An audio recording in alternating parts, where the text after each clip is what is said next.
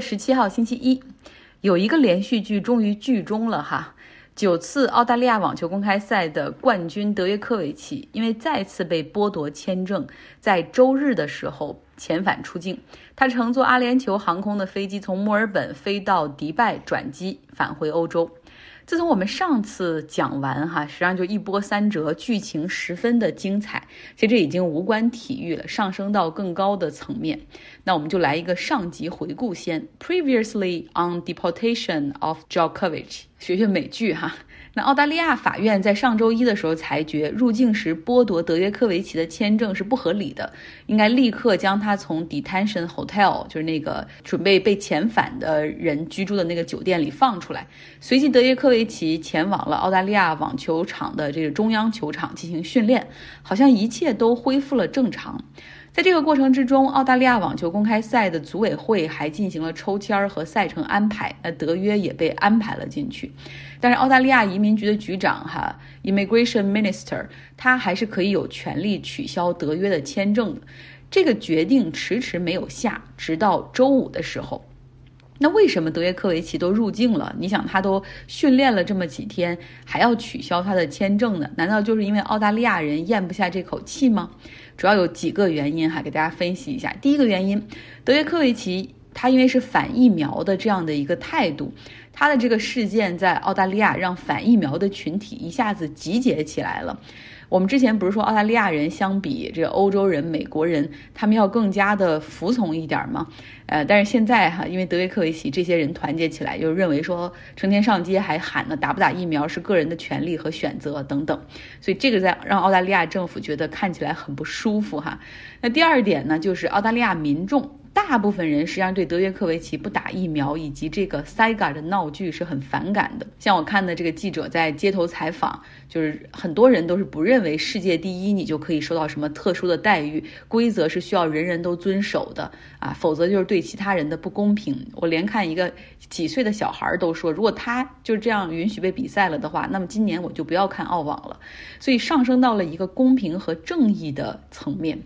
第三个角度就是，实际上德约科维奇和他的团队在这个过程之中是暴露了他们品行的一些问题，比如说撒谎啊，让你感觉这个人也太不诚实了。他入境的时候被这个移民官问你这个是否有 COVID-19 检测成阳性，他说他有过两次，但是我们知道对公众。德约科维奇从来没有披露过任何一次，甚至他最近的一次感染是去年的十二月十六号检测呈阳性，十七号他还参加了一个塞尔维亚高中生的一个公益活动，十八号还接受了法国队报的采访和拍照。这个连塞尔维亚主抓疫情的女总理都出来说，这德约科维奇做的非常不对，他违反了就是规定哈，阳性之后你需要自我隔离。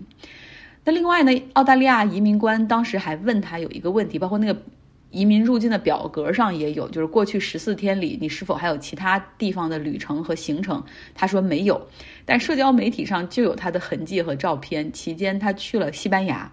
对此呢，德约科维奇后来表示说，是我的团队犯了一个人为的错误，哈，就说是一个 error，啊，不要太在意。但是这就是其实是诚信的问题。那澳大利亚移民局的局长 Alex Hockey，他权衡再三之后，终于在周五的时候再次取消了德约科维奇的签证。然后周六的时候又把他抓回到了那个 detention hotel 那个准备被遣返的酒店里面去。这次呢，他们给出的理由是德约科维奇留在澳大利亚会破坏公共利益，而且会引发反疫苗情绪的高涨。那德约科维奇的团队再次向法院上诉，表示不认为德约科维奇留下会引发什么反疫苗情绪的高涨，哈，指出澳大利亚移民局无法证实这一点。然后法官裁决说，你这个理由不够充分，因为你也没有办法证实，就是你他留下不会让反疫苗情绪高涨。那这一次呢，是由三名法官组成的一个 panel 哈，然后他们一起是一致否决 unanimously。德约科维奇在周日的时候被遣返，同时他也将被禁止进入澳大利亚三年。当然了，有一些特殊情况，政府还是可以豁免的。那现在德约科维奇的这个名声可就不太好了。现在越来越多的国家，比如像美国，他会要求外国人入境的时候需要有一个完整的疫苗接种记录。那如果德约科维奇不打疫苗的话，他未来能够参加美网吗？也许哈，他的职业生涯就到了这样的一个十字路口，你到底是要坚持反疫苗，还是说继续的能够打比赛？目前呢，塞尔维亚的总统是继续强烈批评澳大利亚，认为说这就是歧视我们，这是 mistreatment 啊，对我们的屈辱的对待等等。但是不可否认的是，塞尔维亚是整个欧洲地区现在疫苗接种率恨不得是最低的国家之一，只有百分之五十的人接种了。不知道他们这种这个国家里最有名的运动员的这种带头是不是有一种效应？在周六的时候，南太平洋的岛国。汤加附近海域海底发生火山爆发，大家可以从卫星云图上看到它的威力哈。如果没看到那个图片的话，可以来到微信公号张奥同学。现在呢，大部分的这种地质和气象学家都预测说，这是二十一世纪以来强度最大的一次火山爆发，巨大的威力触及了海啸，像美国的西海岸以及南美洲的智利、秘鲁等国家都发布了海啸预警。像在美国西海岸这边，浪高大概有半米和一米的升高，基本上没有太大的问题。那今天预警就取消了。汤加呢，大概是由一百七十多个岛屿所组成的，他们总共有十万多人，所以并不是所有的岛屿都有人住。呃，靠近这个海底火山喷发最近的住人的岛屿，我在 Facebook 上面看到一些画面，是地动山摇，火山灰已经开始落下，海啸带来的这种一点五米到两米高的海水，造成了这个小城市的内涝哈。不过汤加这个地方，由于通讯设施、基础设施都比较差，呃，然后而且呢，距离主要的这些大陆和。大国都比较远，所以目前的一些岛屿还是处于失联的状态。像 BBC 在报道这个事儿的时候，更多求助于和汤加在同一个时区的新西兰那边的电视台了解情况。但是要知道，新西兰距离汤加也有两千三百八十公里的距离。目前这一次的火山爆发和引起的海啸，在全球范围内受这个灾害影响遇难的人很少哈，而且是出现在了秘鲁。那汤加本地还没有任何的记录。和报告，呃，主要是实际上并不了解当地的情况到底怎么样。那现在澳大利亚和新西兰政府都派出飞机去汤加看当地的情况，去对这个火山爆发的情况做一个评估。呃，因为当地的一些岛屿电路和通讯设施基本上都是切断的。另外呢，这是一次威力极大的火山爆发，它到底会给全球气候带来哪些影响？那我们还有待于评估哈。别忘了蝴蝶效应。通常啊，周末的时候新闻比较少，但是刚刚过去的这个周末新闻还挺多的。在周六的时候，一名英国男子，他的名字叫做 Faisal，他混入到了德克萨斯州的一个犹太人的礼拜堂 Synagogue，劫持了人质长达十个小时，最终呢，他被警方击毙，人质毫发无损。犹太人每周都有一个安息日，这一天他们要远离手机电器，然后彻底安下心来休息和学习。从周五的日落到周六的日落，那周六的早上，按照他们的这个宗教习俗，要去礼拜堂去听 Rabbi 那个拉比的讲道。那 Faisal。他假装成流浪汉混入了这个 synagogue 这个礼拜堂。那在当地时间早上周六十一点的时候，他就挟持了这个礼拜堂里面六个人，包括这个拉比。他就大喊说：“美国出了问题，让我姐姐听电话等等。”啊，然后还说自己身上有炸弹，然后要求谈判。在谈判的过程之中，他提出条件，要求美国立刻释放一个叫做阿菲亚·西迪基的巴基斯坦女性囚犯。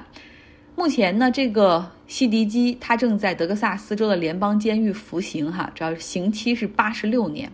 西迪基是一个巴基斯坦的女性，那她也是伊斯兰极端恐怖组织这个世界中的明星 celebrity。她在一九九一年到二零零二年十年期间是住在美国，当时攻读神经学的博士学位。九幺幺事件发生之后，她变得有些激进哈，然后返回到巴基斯坦之后，又来到了阿富汗。听说是被招募到了基地组织内担任要职。那到二零零八年的时候，他被阿富汗警方逮捕，进行询问的过程之中，他抢夺了看守的枪，哈，然后袭击当时共同审问的美军。之后呢，他被引渡回美国受审，并且被判刑八十六年监禁。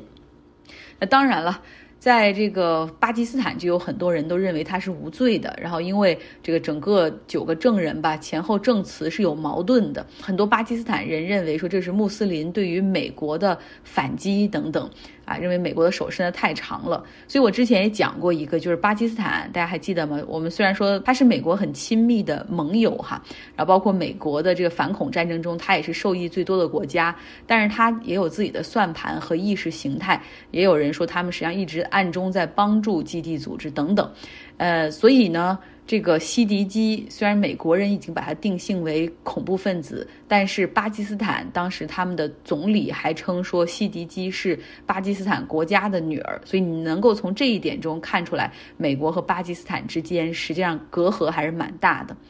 那日后呢，ISIS 这个极端恐怖组织也曾经两次提出哈要用它来交换美军的战俘等等。其实这个西迪基，如果大家有机会可以去查一下，它这个故事还有点离奇和曲折，非常非常适合日后写书或者改编成剧本等等。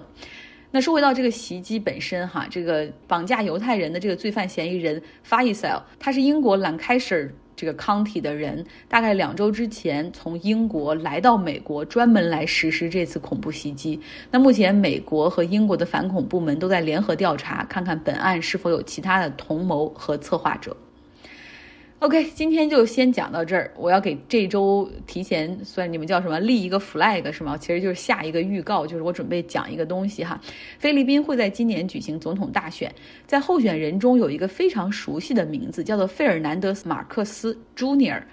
他呢是独裁者，这个曾经偷了菲律宾中央银行钱财的那个独裁者 Marcus 的儿子。然后这个小 Marcus。他在民调中还非常受欢迎哈，据说目前还是领先于现任的总统杜特尔特。我又查了一下，他的姐姐伊米也是国会的参议员。这样的一个独裁者的家族哈，不仅没有因为那段黑暗的历史而身败名裂，反倒这个大独裁者马克思的子女还活跃在菲律宾的政坛上，这也是一件很奇妙的事儿啊。本周一定要找时间给大家讲一讲。好了，今天的节目就是这样，希望你有一个愉快的周一。